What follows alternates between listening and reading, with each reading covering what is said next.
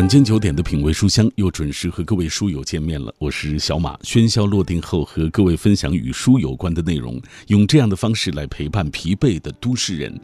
二零一九上海书展暨书香中国上海周于八月十四号到二十号在上海举办。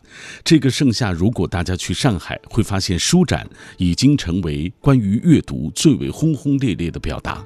这一期品味书香节目，我们请本台记者王雪走进了直播室。王雪也是很多。听众所熟悉的这段时间，他也非常辛苦。刚刚从上海书展回到北京，那这几天又在北京国际图书节采访报道相关的活动。今晚我们请他走进直播室，跟我们一起啊，来为我们介绍一下二零一九上海书展的精彩瞬间。当然，听节目的过程中，我们也欢迎大家的分享。说到书展。如果你的城市有书展，你会去参加吗？迄今为止，你参加过哪些大型的书展？参加书展，你希望获得什么？比如说和喜欢的作家面对面的交谈啊，能看到各种好书，呃，还是能够便宜买到喜欢的书籍？因为呃，每年在各种书展的最后啊，其实最最后一天啊，这个主办方都会把带来的书尽量啊以便宜的价格卖给回馈给回馈给广大的读者，是不是？哎，那欢迎大家通过微信、微博。的方式来跟我们分享。那微信参与的方式是微信平台当中搜索“小马读书”这几个字的拼音；微博参与的方式，新浪微博中搜索“品味书香”或者是“小马 DJ”，就可以在我的直播帖之下给我留言。稍后回来，我们就请出王雪为我们来介绍二零一九上海书展的精彩瞬间。二零一九上海书展暨书香中国上海周于八月十四号至二十号在上海展览中心举办。创办于二零零四年的上海书展，今年已经十六岁了。城市日新月异，书展上的面孔也在变化。不变的是“我爱读书，我爱生活”的主题。今年上海书展分会场还首次走出了上海。书香所延伸的触角也越来越深入。这个盛夏，如果你去上海，会发现书展已经成为关于阅读最为轰轰烈烈的表达。对于这座城市细水长流的阅读生态来说，对于出版承载的文化传承使命来说，书展是示范引领，也是互相成就。很多参展嘉宾由衷地表示。上海书展可能是世界上最好的书展。嗯，刚刚我们透过这个短片也简单了解了一下这次上海书展的这个呃举办的情况啊。那王雪给大家讲一讲你的观察吧。啊，大家好，我是王雪，呃，刚从上海回来不久哈。然后今年上海书展呢，其实是我们文艺之声报道书展的第三年，我们从一七年开始来关注上海书展哈。然后其实呃有很多是不变的，比如说这个排队的人群仍然是。嗯，每一个队伍都会排的排的很长很长，然后呢，嗯，大家都有自己喜欢的这个作家，所以呢，来追捧作家，来要他们的签名，甚至有些人可能根本就排不到签名，只不过是想看看作家本人。嗯，我这两天 采访作者的时候，有作者跟我说，如果你去参加各种各样的书展，有上海书展呀、北京书展，你会发现这个。这个出版市场还是很火爆的，因为有太多太多的读者去现场买书啊。对，所以好多就就是说什么图书不景气啊、出版不景气的时候，然后通常。只要是这个话题到我手里的时候，我就会直接回一句说，请参加一次上海书展，你就完全会颠覆。然后今年其实还有一个现象就挺有意思的，就是我观察到哈，今年以前吧，就是小小马哥刚才说说会在最后两天可能这书就大降价就甩了，但今年特别有意思，是我我是十五号去，是呃我十五号的下午去的，到的上海书展，然后呢，实际上他十四号呃是第一天，对，所以。其实只是第二天而已，然后我看了看，很多出版社在这一天开始的书就已经是六折在卖，就是最高最贵是六折，嗯，他就开始来卖。后来我就我就随便问我说，哎，为什么今年这么早就？他说我们这不是，我们就是为了让大家能说来趟书展别空手而归，我们就是想把我们的。好书还是特别的，比如说像今年像陕西那边，他们就推出这《长安十二时辰》最火的，我也打折给大家，就是希望大家说来书展，你既然来到我们出版社这儿，你想有这个，嗯，那肯定让你来了，不能让你白来。就是阅读呢，只要是你买买到这本书，翻开了它，你你开始阅读了，这个出版社们就觉得非常好，这就是一件特别好的事儿。这次呃，上海书展安排了非常多的一些活动，而且大咖云集啊。没错，这也是一千多场吧，这每年差不多都一千多场，今年更是更多了，已经多到就是主会场的话，差不多就一千多场，那分会场已经基本上就是没有办法来统计了，因为太多了，而且很多的作家都是属于我在主会场，因为时间很短，又空间又小，所以主会场可能就给你一个小时时间，根本不够签售嘛。嗯，所以他们再去找外场外的分会场再去办一场，再加一场，专门给大家签售，所以也可以看出这个火爆哈。所以王雪采访了众多大咖，今天晚上我们在这个节目当中就会为大家跟大家分享一下。对，其实今天嘛，就是我主要给大家带来的这个这些作品当中，其实更很多的一部分都是这个文史哲方面的一些专家学者的作品。嗯，那这个是我觉得今年跟以往呢，可能就是挺大的一个不一样。就是以往大家可能追逐的都是这些，要不就是明星我来做签售，要不然就是这些，嗯，你比如说是哪个漫画家呀，或者说这些，呃，就是所谓的网红作家，流量的，对流量的。但今年就让我非常惊奇的就是，居然是北京大学历史系的教授啊，上海复旦大学的这个这个文学系的教授学者。他们呢？就我我是前两天，因为我也在文艺之声的官微也发了这个视频嘛。嗯。其实，在去上海之前呢，我采了一个呃，也不算流量的演员，但也确实是个很知名的演员。大家想知道，可以到微博上去找哈，我就不说是谁了。嗯。然后呢，我同时也发了这个上海复旦大学中文系教授陈尚军，当时我采访他的一段视频。然后就大概发了不到一天的时间，我们负责新媒体的同事就直接微信就跟我讲说。说学姐，这个太太惊奇了，居然他的这个点点阅量、点击量，然后看他视频的人居然多过看明星哎。他说我都不敢想象这是为什么，就当时我也很吃惊。后来我赶紧到微博上一看，果然是这样的。所以今年是非常明显的看到大家对于学者的追捧。那其实我们就进入今天的第一本书啊，就是北京大学历史系教授辛德勇，他今年新神，对对对，这个学术界都叫他新神。新神今年推出了《生死秦始皇》，其实这本书呢是在之前的西安书展已经就首发了，那到上海书展呢，完全就是跟上海的新老师的这些呃粉丝和学生们来进行一个近距离的交流。当时这个现场。人山人海，我完全如果不是因为对新神有一个专访的话，我真的没有办法挤到这个机器前面，说这个扩音器前面我去录下来，甚至现场他说什么已经完全听不见了，因为全部都是他的书迷，太火爆了。对，就在当时在西阳光棚的那个那个外围，就是大家就排起那个蛇形来等着他签售，来买书签售，现场新神的书就一扫而空。哎，过去我总有印象，觉得好像这种文史哲的学者都没人理，是不是？对对，好像卖的不是太好，是不是啊？对，但是当时我也是很奇怪，就是啊，居然学者的书这么的被追捧，这个就是真的是让我很吃惊的。所以呢，那《生死秦始皇》其实我们有一个三十七分钟的长的采访，这个到时候可能会在之后的节目，对，星期一、周一的晚上的品味书香节目将会为大家呈现。所以我们今天给大家听一个简短版，看看到底这书写什么。好，《生死秦始皇》呢，从书名就可以看出，它是和秦始皇还有秦始皇所建立的大秦帝国。这段历史有密切关系的。那么，我之所以写这样一本书，介入这些问题，是出于一个看起来有些偶然的原因，就是北京大学近年收藏的一部西汉中期的族书，叫《赵正书》。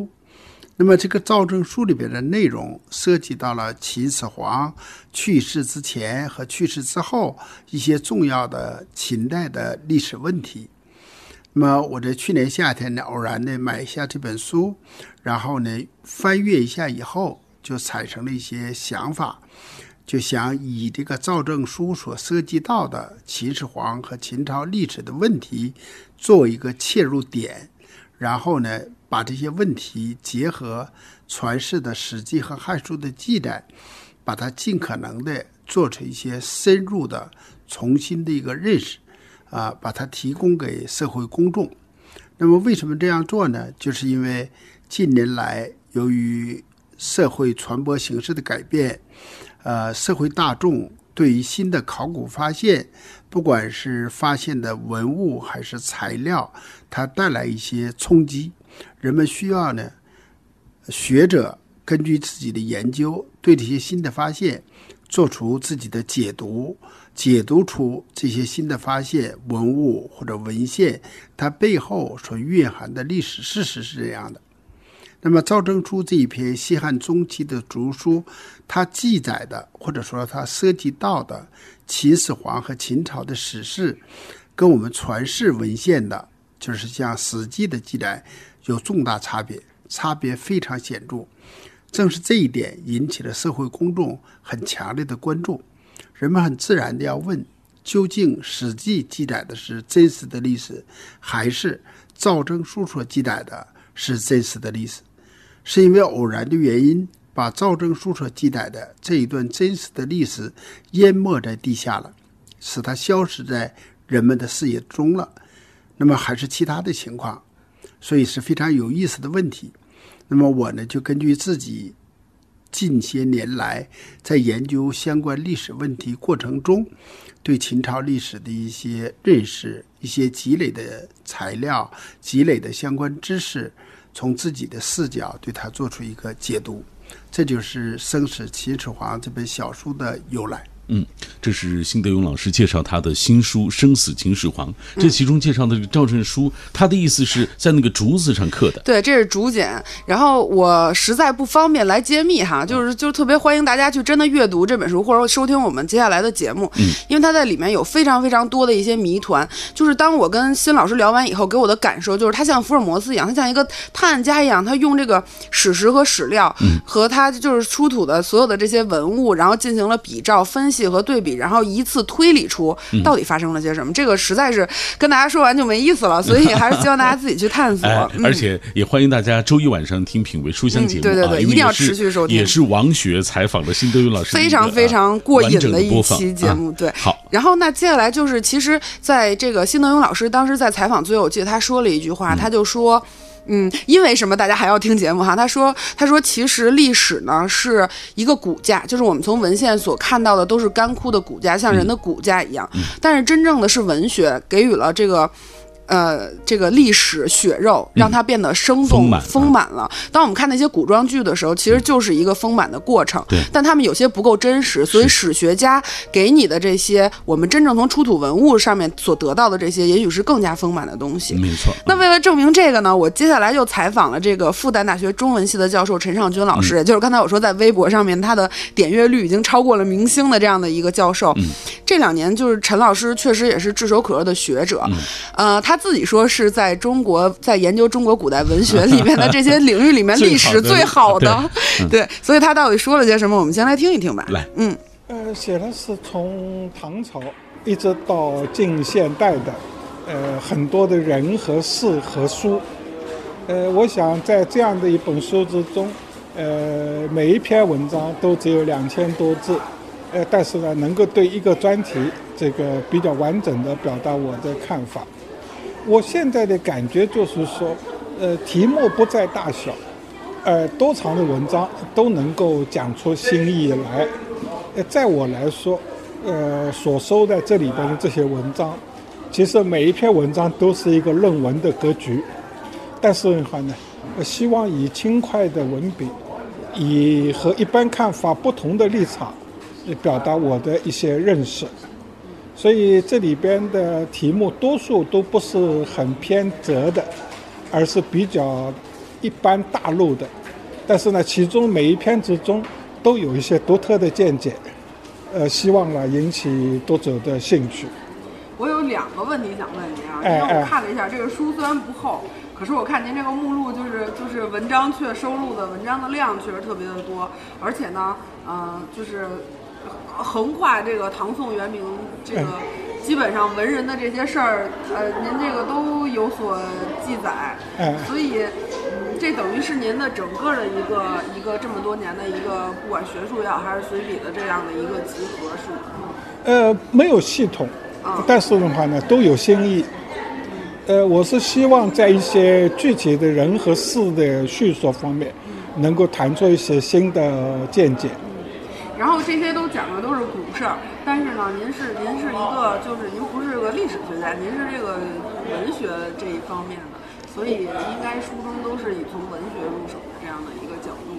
呃，历史和文学是不可划分的，呃，这这样是历史是文学的舞台，呃，文学是历史的感性的表述，所以两者之间又联系，呃，又有区分。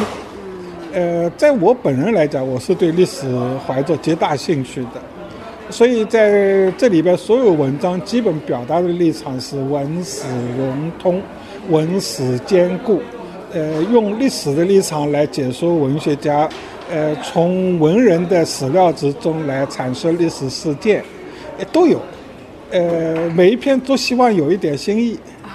我觉得这里面有好多都是我们看上去都是特别感兴趣的一些话题哈，比如说这个像您里面有一个是关于吕洞宾的最早记录的这么一篇，可能大家对于八仙这样的中国传统的这个算神话的一个传奇的绘绘叫以前叫画本子这样的故事，那作为这个您作为一个大学问家是怎么怎么来来来进行解读的呢？比方说关于吕洞宾，呃，吕洞宾是一个宋朝初年才出现的一个神仙。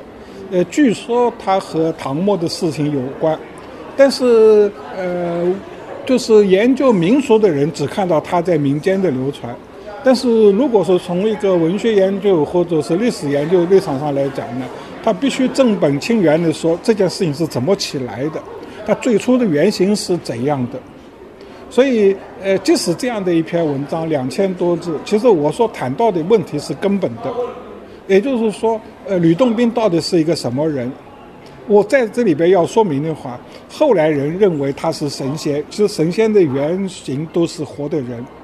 所以在这个里边，我特别的是说明，呃，在吕洞宾最初出现的时候，他可能是一个有一点自神奇迹的一个道士，而且他可能是这个呃，就是唐代著名的吕氏家族的一个后人。呃，可能他活的时间长一点，但是不会超过一百岁。所以我呢是在历史的地位上面来讲这个传说是怎么产生的，它最初的原态原型是怎样的。可是您是研究文学的呀？呃，我是文学界历史最好的。这，对，因但是我觉得您这书也是这个贯穿古今啊。我们从那个春秋笔法，然后到刚才我们说的宋。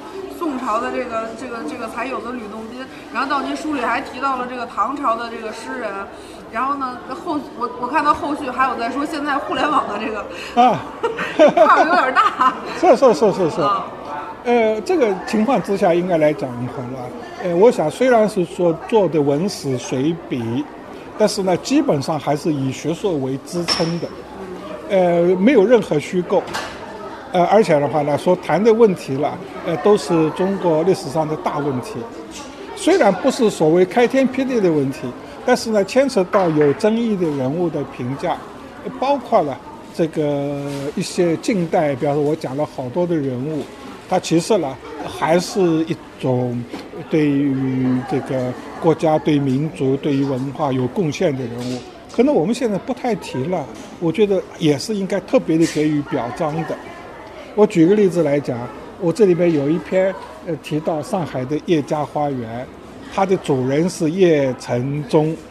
叶承宗是在清末的时候是上海首富，我们以为他是这个为人不义的，其实不是，他做了很多好事，而且他是从一个最普通的下层的劳工，崛起成为上海的首富的。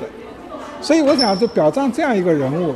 对我们理解这个近现代的上海的社会发展，特别是外来的务工人员对于上海文化之创造是非常重要的。作为一个教授来说，对于普通的不是来学这些的读者们，然后他们有什么样的一个好的办法，然后来来阅读这些内容呢？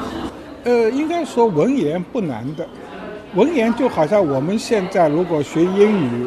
学英语，你能够理解英语完全是另外一套语法系统和表意方式。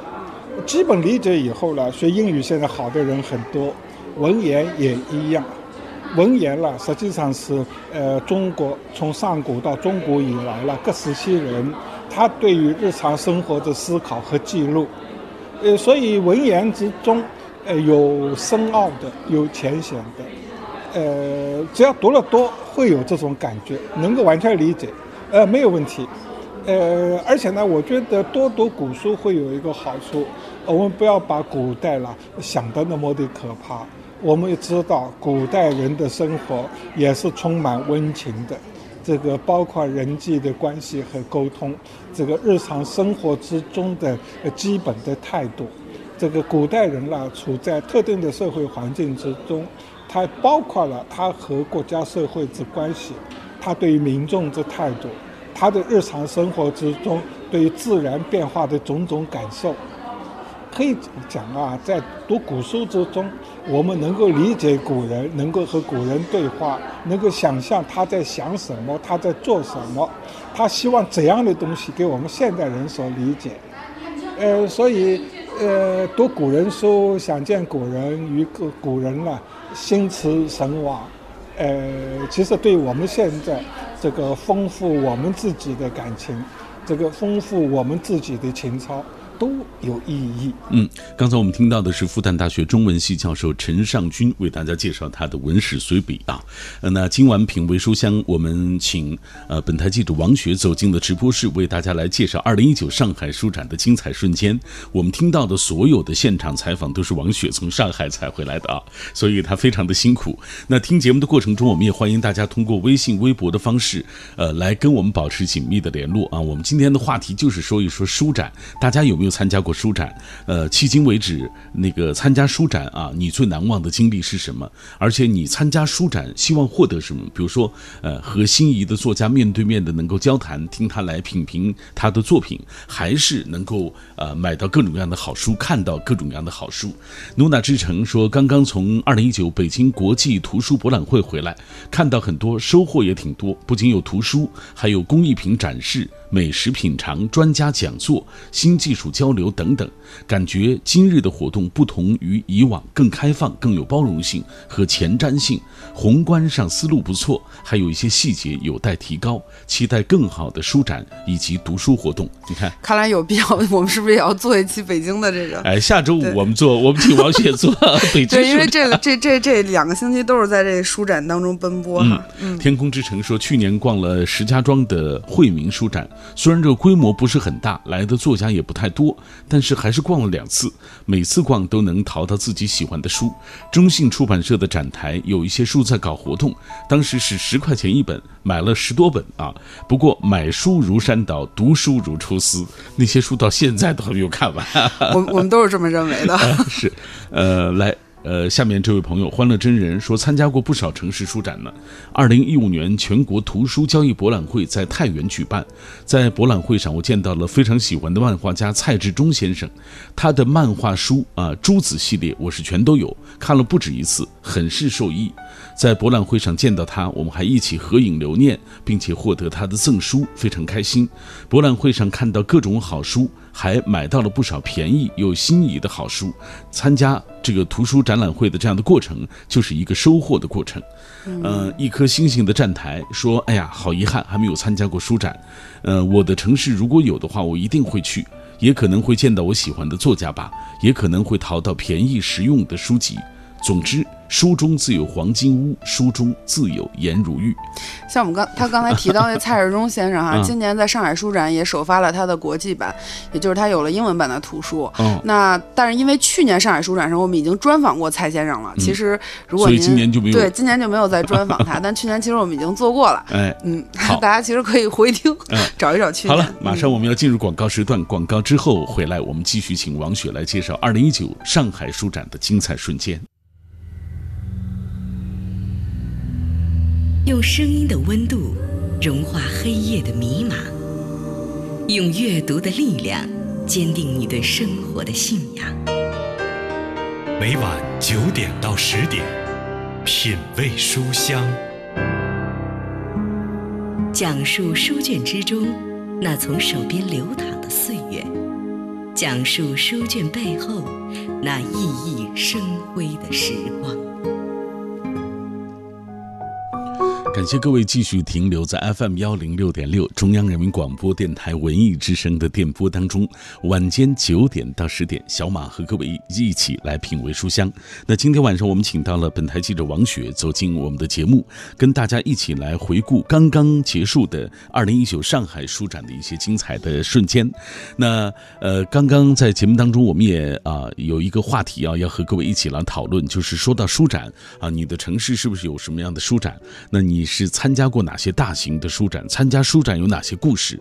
在书展当中你收获了哪些东西啊？这些都是今晚我们和大家一起来分享的话题。呃，大家可以通过微信、微博来跟我们保持紧密的联络。这样，王雪，我们继续来看一下大家的留言啊。这是秀珍姑娘，她说每年暑假广州举办的南国书香节最好玩了，除了买书和参加作家的见面会之外，还可以拿旧书去换新书。我觉得以旧换新这个创意特别好，我就喜欢把已经看完的书拿去换新书回来看，既能淘到新的书，又能把旧书循环再利用，环保啊，这多好，是不是？哎，呃，来，我们继续关注其他朋友的留言。呃，这位灵魂的世界地图，他说会去，最好是我喜欢的作家啊，有的这样的一些呃书展，我就喜欢去和作家面对面听他们的讲话。当然，更期待和作家能够近距离的交流。其实我内心也一直都有一个当作家的梦想，好像是从小学的时候开始的吧。语文老师让我们写日记啊，写日记这种形式，他说我每次写的特别多，好多同学都不愿写日记，或者说不会写，就抄别人的，哎。呃，还总是抄我的。后来我的日记写的越来越好了，哎，这个我自己还觉得特别骄傲。这个过程，来看一看小小的粉红兔子。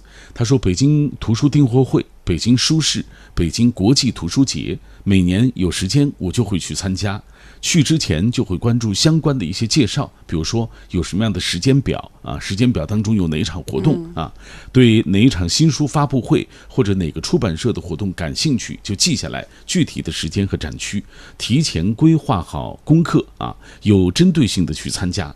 他说我特别喜欢和作家面对面这样的活动，这样可以深刻了解其写作的目的，想要表达传递的内容。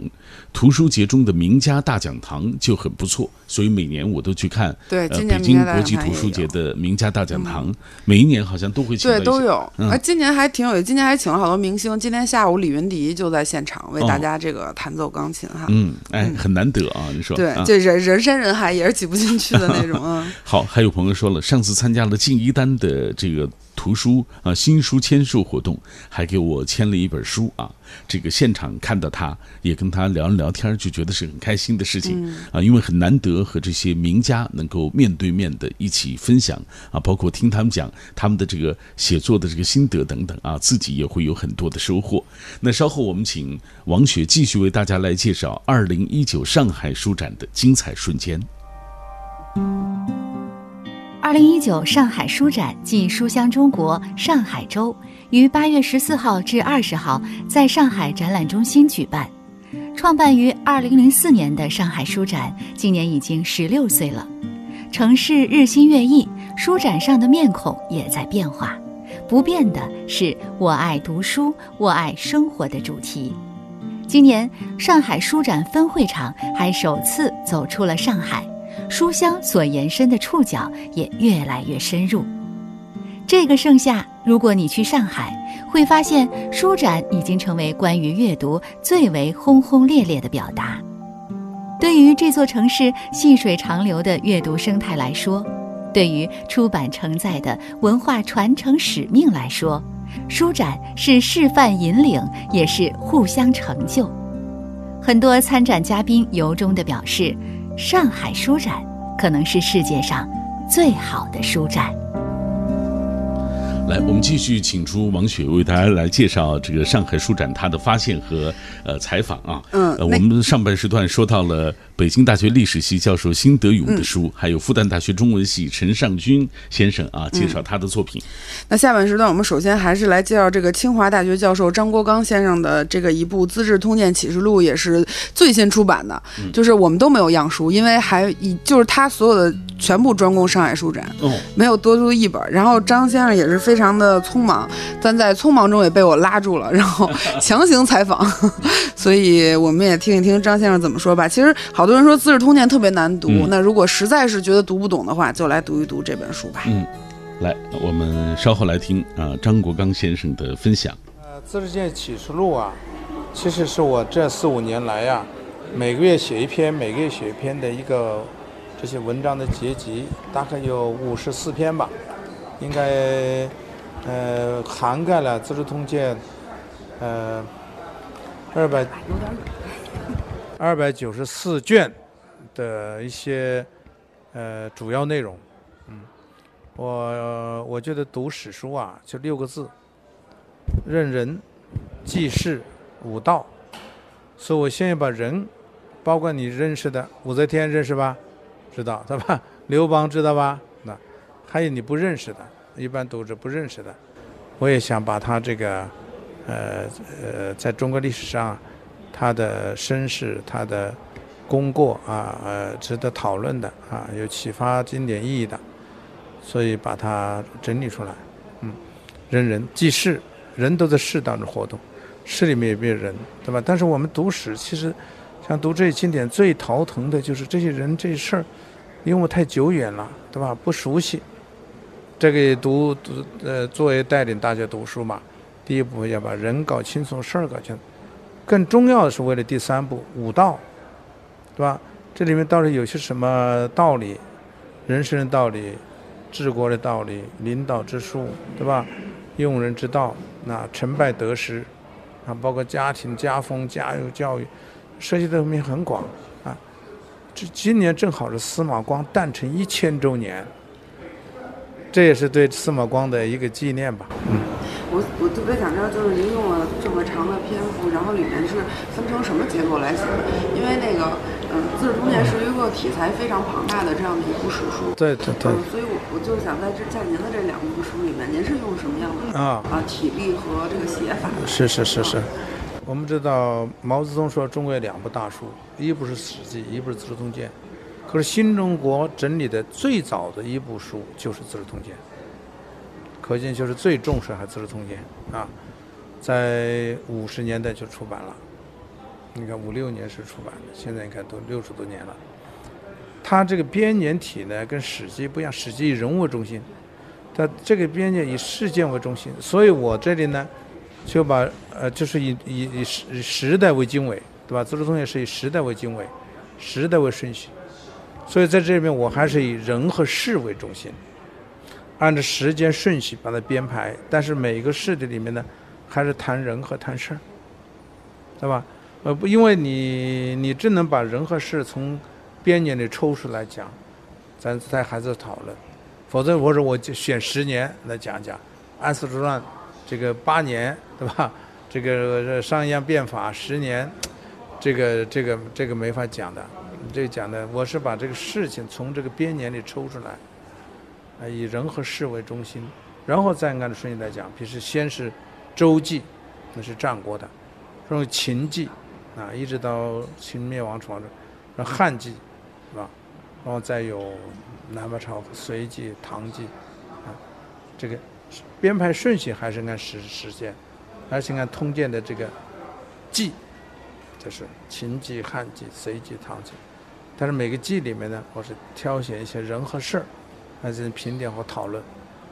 然后还有一点就是，其实好多人吧，对于《资治通鉴》有一种望而却步的情绪，因为第一个呢是文言不大好好阅读，因为毕竟离我们有一定的那个一千多年了。对，还有一个就是我个人的感受，因为我从小也在读这个，就是你看完后面会把前面的忘了。然后，但是它中间有一些交叉的这个内容呢，就是你还得回去再看，所以它就是有一些，就是对读者来讲阅读比较麻烦。我不知道您在您的这个书里，因为是面对大众的嘛，有没有对这个进行一些梳理，让大家更容易来阅读？对，我跟你讲的，其实就是我就把这个情况把它撇开了，就把这事拎出来。他好几年的事，我也把它拎出来，人和事拎出来进行集中讨论，对吧？如果有交叉的，我也分开讨论。比如说曹操啊、刘备、孙权交叉。分开讨论，因为呃，司马光他作为一个史家，他编这个编年体的史书，他有他的不得已之处。编年嘛，你必须要按年代来做啊。然后集中的事他也讨论，或者从初用“初”这个字倒叙一段，也也有这种情况。然后就把问题倒叙出来，在那年不叙述，现在倒叙再把它交代出来，他有这个，或者。呃，他有一些这个处理，但是这个处理毕竟还不能解决你刚才讲的问题，一次越好几年，一件事好几年，对吧？这好几年之间的这个还得继承，他有时候就是胡三省提还去提，这个就是上次讲的这个事儿，是不是？这个看着你还要还翻到那去，看来你是读过通鉴的人，翻着，所以这个呢，对他也对搞专业的人呢，他容易克服，对吧？找专业人也克服。对一般社会读书呢就不能克服。这也是所有的古典到现代它的问题。你看，所有的古典都有语言问题、形式问题，古今中外都这样，对吧？这中外都一样的。所以他要要要要现代阅读，他一定要通过一个现代学者再创造，对吧？让它更切合大家的阅读习惯。其实现在我最早出这本《资治通鉴》是家谱兴衰，写了二十个故事，这个呢就有五十四个故事了，是吧？将近三倍了，是吧？那么我我还计划呢，过两年以后再整理，可能还有增订吧，嗯，就尽量让它更完整的反映这个《资治通鉴》。因为就是像这么读《资治通鉴》，现代人还真没有了。因为这一千多年热好的朝代的事儿，没有，一般都是写一篇文章，《资治通鉴》的用人之道，《资治通鉴》的那说写的没什么意思，没什么劲。关键也比较片面，因为《资治通鉴》不是那么大的书，那么写就是写篇文章而已。这个呢，我就梳理了这个呃五十多篇文章，有可以说上百个故事，对吧？呃，大概就是说每卷都有。每卷都都都涉及到的内容，基本上每卷都涉及到。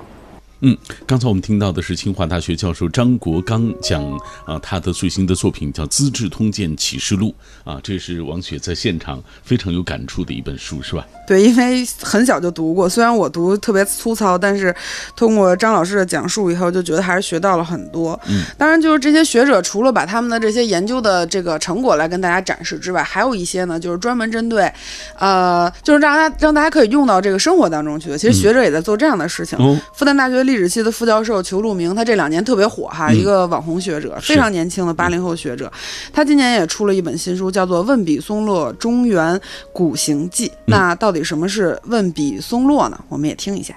这本书它其实呃，对我们来讲的话，它和一般的学术著作有比较大的不同。呃，尽管它是那个学者写的。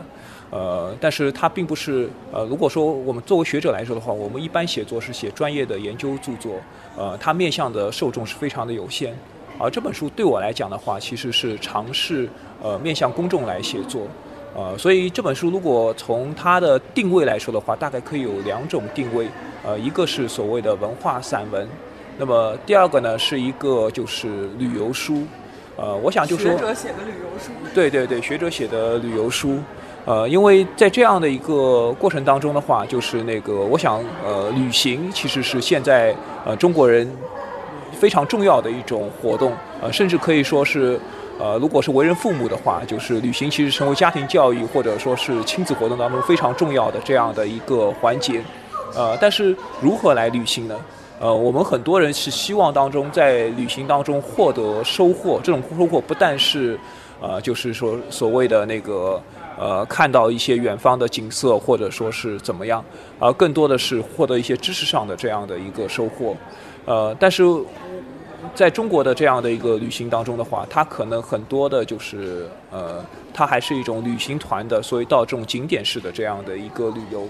那么这种理由当然是在现代商业报道当中，其实呃，我个人如果是从作作为专业的研究者来讲的话，我实际上坦率说，我觉得我们很多的呃旅行的景点是不好的。这种不好其实有两个问题，一个是过度开发，啊，把一个没有什么样意义的景点，然后包装的那个非常的华丽，然后收取高昂的门票，是一种过度商业化的呃这样的一个举措。那么另外的一个呢是。就是没有开发，就有一些非常好的这样的景点，那么其实是没有做过那个任何的这样的一个开发。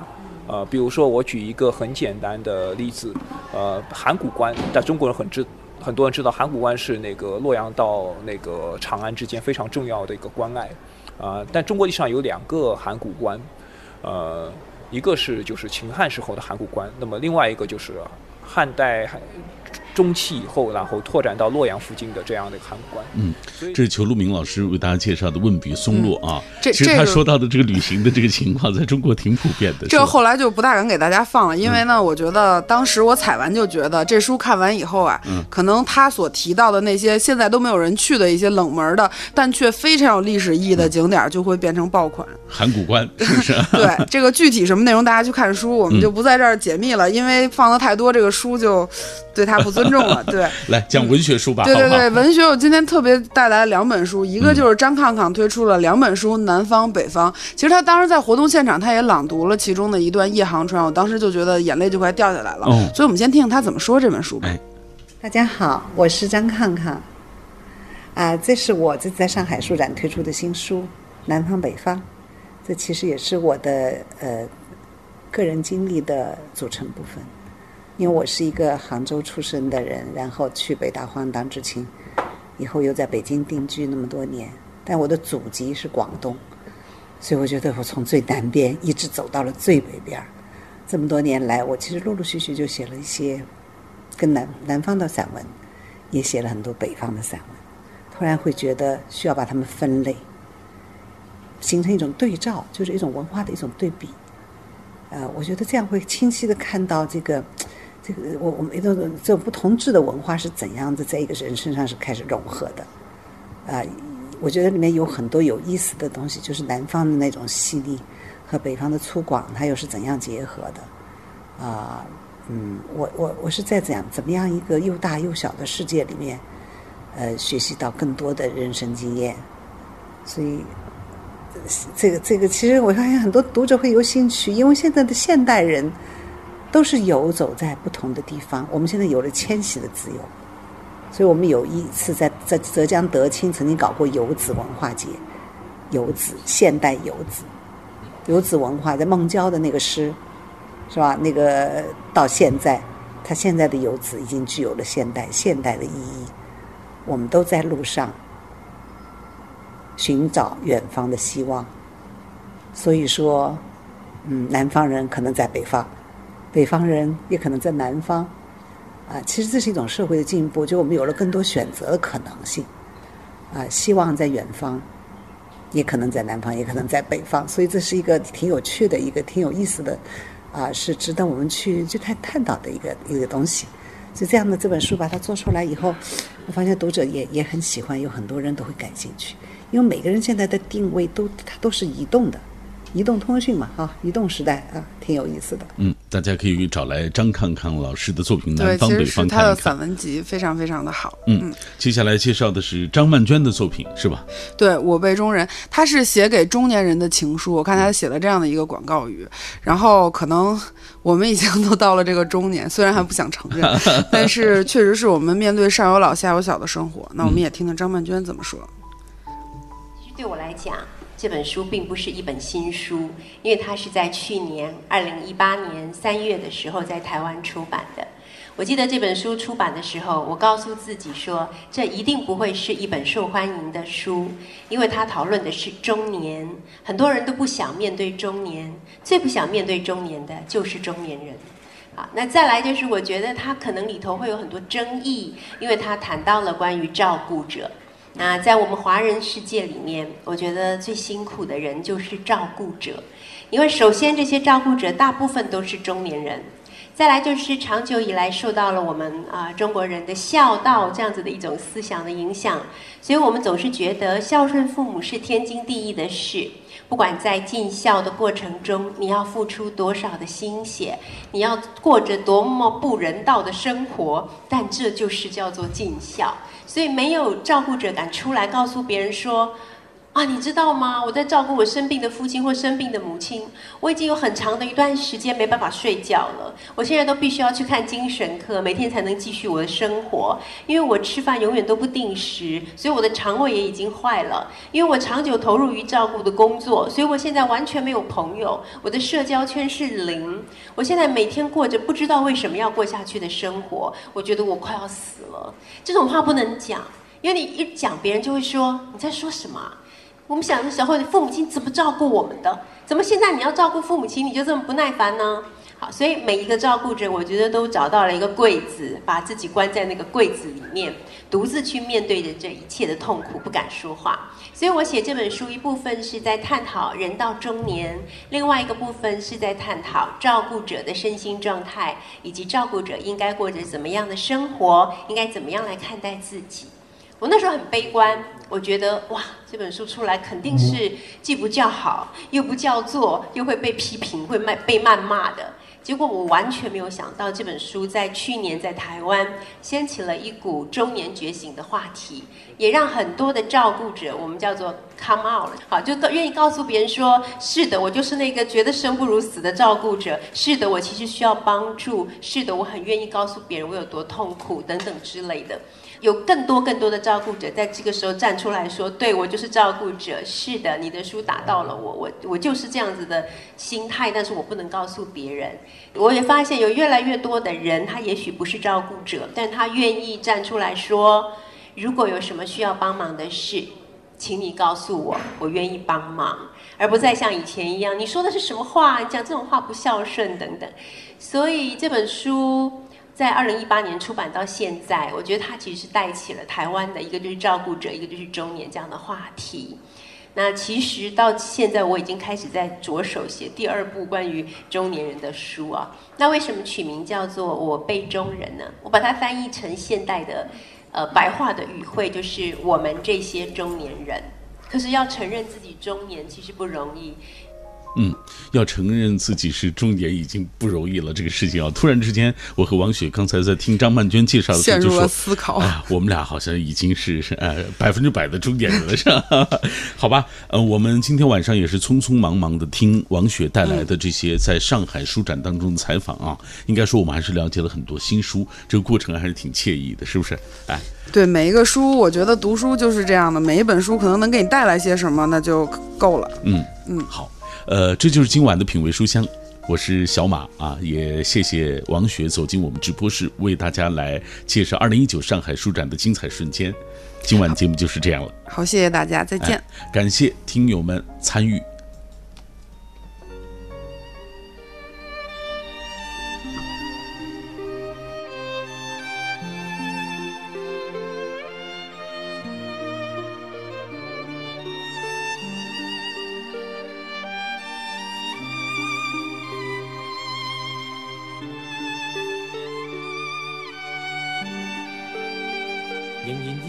在失眠夜，望天边星宿，仍然听见小提琴如泣似诉在挑逗。为何只剩一弯月留在我的天空？这晚以后，音讯隔。